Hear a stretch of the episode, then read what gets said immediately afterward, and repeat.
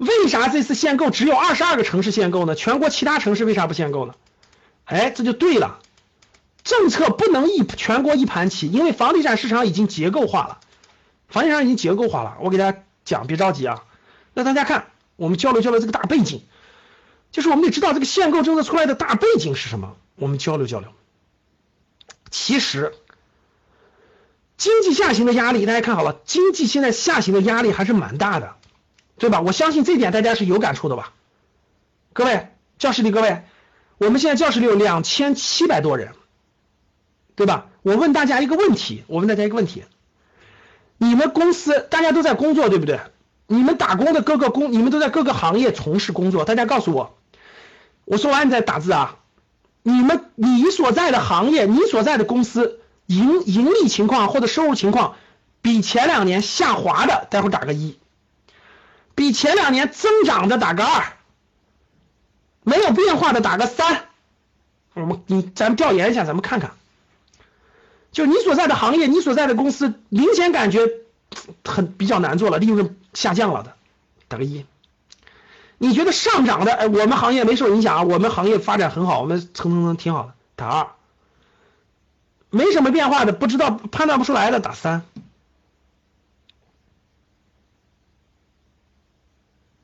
大家可以看得出来，啊，明显打一的多，为啥？因为现在经济属于是转型时期。简单来说，各位听好了，什么叫转型时期？就是大量的传统制造业、大量的这种传统行业已经没有利润了，出口受到了限制，对吧？欧美世界经济都不景气，出口现在是下滑的，各位对不对？生产制造，中国是世界的工厂。整个生产制造环节出口下滑了，国内也是供大于求，这个这个这个这生产能严重过剩了，生产制造企业全是下滑的，对不对，各位？唯一上涨的就是服务业，唯一上涨的是什么？唯一上涨的是旅游啊，是一些这种服务业，唯一是上涨的。可是我们是一辆大车呀，各位听好了，我们是一辆大车呀。我们这辆大车它体量非常大，体量非常庞大，原来是三驾马车拉动的，出口往上拉，生产制造往上拉，服务业往上拉，所以每年的 GDP 是百分之七、百分之十，听懂了吗？现在连两两匹马都两匹马都不行了。两匹马都没劲儿了，连这匹马没劲儿了，这匹马没劲儿了，就靠一匹马拉，当然表现出来的就是增速下降，增速下降，增速下降，增速下降，能听懂吗？就走的越来越慢，越来越慢，从百分之十几到百分之七，百分之六点八，百分之六点五，就就它就正常往下降降降降嘛。什么时候什么时候叫转型结束？各位，什么时候叫转型结束？转型成功，就是这匹马越长越大，这匹马越长越大。啊，服务行业、服务行业、高端制造业，中国的这个中国的这些内需、这个消费拉动的这个行业，旅游啊，什么消费呀、医疗啊等等，这些拉动经济增长，这匹马越来越壮，越来越壮，越来越壮。哎，它的力气已经超过原来两匹、三匹马的力气的时候，它的份额越来越大，它超过这个力气的时候，增速就稳定了嘛，就稳定住了嘛。你甭管它是稳定到六点五，还是稳定到五，还是稳定到几，它就稳定了。所以在稳定之前，中国经济一直就是下行的呀，现在也是下行的呀。哎，我讲的是不是通俗易懂？各位，好理解吗？好理解吗？各位，好理解吗？就是这个道理呀。所以现在大家可以看到，全国就是花大量的力气做的几件事嘛。第一件事，原来的生产制造怎么花腾？就是叫什么升级嘛？原来的老的制造业升级成升级成新兴的智能制造业，跟世界的这个更高一级的去竞争，产品卖的附附加值更贵。对，出口管管不了了，出口各个国家“一带一路”想拉动，“一带一路”拉动，那现在正在努力嘛？这不是出口巨大的问题嘛？生产制造是想想升级更新换代，所有的大家想想。那个那个大众创业万众创新也好，拉动这个旅游也好，对吧？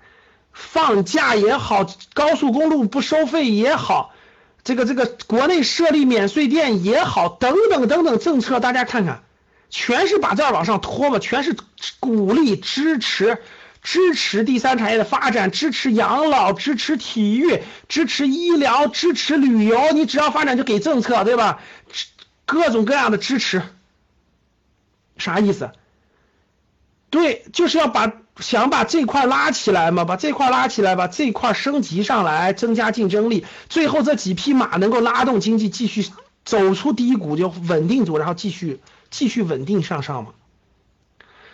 那现在这几匹马，现在这个生产制造升级完成了没？各位，现在我问大家，中国的生产制造业是不是全是不是你全球已经超过美国、超过日本了，超过德国了？没有嘛？这个过程当中确实升级了，但是没有嘛？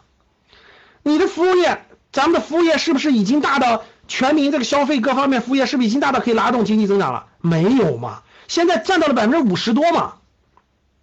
现在整个第三产业占到了百分之五十二左右，远远没有超过了，远远没有达到那个地步嘛？所以现在这匹马谁在拉？大家听懂了吗？所以现在这匹马现在谁炸了？房地产嘛？为啥？过去这么多，因为。因为大家看好了，过去把房子卖出去以后，会带动什么行业的发展？哎，把房子卖出去以后，大家要看要贷款吧，对，带动金融的发展，对吧？要装修吧，带动装修的发展；要家具装修、建材、水泥、钢材生产制造环节是不是都带动了？然后家电吧，家用电器带动了吧？净水机带动了吧？窗帘带动了吧？等等等等，因为房地产是个大产业链，特别长。所以呢，各位听好了，房子房子卖的多，大量的建筑、钢筋、水泥、金融、装修、建材、家电就跟着都能拉动经济，这不就内需吗？让大家消耗嘛，明白了吗？那现在房地经济下行，新马车都没有没有达到它的力量呢的情况下，那那暂时就再借这个房子给拉动拉动呗，不要断了嘛。这时候突然不卖房了。这这马力立马从六跌到百分之二百分之三，这不是怕怕这个就转型还需要保持一个速度嘛？不能转型这个这个没一点速度没有。大家知道那个车吧？大家都大家推过车没有？推过推过一个就是一个很重的一个有轮子的东西推过吧？我问大家，是在行进当中推它比较容易，还是它停下来发动它推那个刚开始那个容易？哪个容易？大家回答我。对，停下来，你再推就推不动了，必须是啥？必须是行进当中推它，行进当中它可以降降速，但行进当中推的话就容易，就跟那个汽车发动，发动时候最耗油，一旦启动了以后它就不太耗油了，它有惯性往前推，对吧？所以大家明白了吧？那这一波去库存，为啥要让房？就是咱们说中央的本意，中央的本意就是房子再卖一些。再卖一些，把社会积压的大量的这个积压的这个贷款杠杆，包括继续拉动经济，再往前走个两三年，这样就缓过来了，就带起来新的新的制造力就能起来，明白这个意思了吧？所以大家看，经济下行的压力和房价上涨过快，两者之间它是矛盾的。房价不要上涨，房子销售。只要这个房子卖，它的量在销售，其实就可以了。结果造成了一个上涨，这个是就是最不不应不不愿意看到的。因为越上涨，我问大家，越上涨，这个销量会越来越下跌，还越来越上涨？大家能听懂吗？我问大家，现在的房子全国平均一万块钱，未来涨到三万以上，销量会大还是小？当然小了，小了其实就起不到拉动经济这个产业的作用了。听懂了吧？所以各位，罪魁祸首不是房子卖的量大，罪魁祸首是上涨，就房价上涨。其实国家要的是房子大量卖，但是价格不要涨，能听懂吗？结果出现的结果是 房价上涨，而且是非常快，明白了吗？明白了吗？所以我问大家一个非常关键的问题吧，我问大家非常关键的一个问题，做个调研，各位听好了，大家明白我刚才说的了？国家要的是房子继续卖，大量的卖，老百姓还消耗消费房子，听好了，叫消费房子，这样的话呢就能拉动经济增长，房价不要涨。结果房价嗖嗖嗖的涨，是涨的时候老百姓卖，但这个结果是适得其反。越涨价格越高，越高未来买不起的人越多，卖的越少，就达不到这个结果了。最关键的问题是，各位，我问大家，我问你们，听好了，听好，看我这个问题，我们做个调研，你身边买房子的人是自住的还是投资的？来，自住的打个一，投资的打个二，我们做个调研，各位看好了啊。你身边你所认识的，包括你自己买房子啊，听好了，自住的打个一，投资的打个二，大家自己看，看到结果了吗？各位，打一次就行了，别重复打啊。不仅你，你了解一下你身边的人。好了，不用说了，各位听好了。现在你身边买房子的，我就不说是那个四五线城市了啊。现在你身边买房子的，我明确可以跟你说，百分之七十的人是投资的，信不信？你们觉得这个数字高吗？认同不认同？认同的打一。现在买房子的百分之七十根本就不是自住的，是投资的，认同的打一，不认同打二。这就带来一个巨大的问题。我问你们个问题，你们好好回答一下。我问你们，是自住买房的人买完以后，他会装修、会布置、会收拾、买家电；投资的买完以后会怎么做？他会不会去装修？会不会买家电？会不会买窗帘？会不会去消继续把产业链往下消费？会还是不会？哼。他是想出租呢，大多数都租不出去，而且他银行贷款，所以他就不会装修，也不会买家电，也不会买好的窗帘，能听懂吗？所以不相信你们去做个调研，你们去问一问，房子卖这么好，做建材的教室里有没有做建材的？有没有做家电的？有没有做装修的？给我打个一。建材、装修、家具打个一。我问你们。你们觉得过去上半年你们的销售额比以前暴涨了吗？还是下滑了？回答我。做装修的、做建材的、卖家电的、卖窗帘的，你告诉我，地板呢是跌了还是涨了？回答我。各位能听懂了吗？能听懂了吗？听明白这个问题的本质和核心了吗？房子上涨了，百分之七十卖给投资人了，投资人买完房子根本就不装修，他等着涨了以后干嘛？回答我干嘛？卖，说对了。特别是非一线城市以下的这些房子，根本就不装修，干嘛花那几十万装修呢？涨那么多就卖了，谁装修啊？全国大多数城市的不装修，只有少部分城市才装修出租呢。听懂了吗？听明白了吗？各位，好，这个问题我问完了。我问你们一个关键问题：你们觉得现在的房子是住的那个产品，还是一个金融产品？回答我。认为是金融产品的打一，认为房子就是房子，就是那个钢筋水泥住的打二。其实这点讲明白，你们就全明白了。现在的房子已经不是房子了，它叫做房子股票，已经变成了一个吸纳大量资金的金融池子，它已经金融化了。已经成了容纳资金的金融池啊！所以现在真真正正能买的城市的房价早就超过他的那个房子的那个价值的那个房，早就进入了金融产品阶段了。听懂了吗？现在的房子，房子分两个阶段。第一个阶段叫住宿回报阶段，第二个阶段叫金融产品阶段，两个阶段的价值完全不一样。现在的房子叫金融产品，不是房子那个阶段了，听懂了吗？所以这件事能搞明白，你就知道你买的是房子还是一个股票，它是把两者混在一起了。表面上看你买的那个能住，其实。一一套四百万的房子，它两百万是住的，两百万是根本就没有居住价值的，是是大家对未来上涨的预期价值的，所以多了两百万。听懂的打一，没听懂的打二。第一个两百万是居住和租金回报价值的，第二个两百万就跟我就跟我投资课讲的股票那个一个道理，是一种预期价值，就是我认为它未来还能给我赚钱，所以我愿意多花两百万购买它。听懂了吗？叫 PE，也叫做市盈率阶段。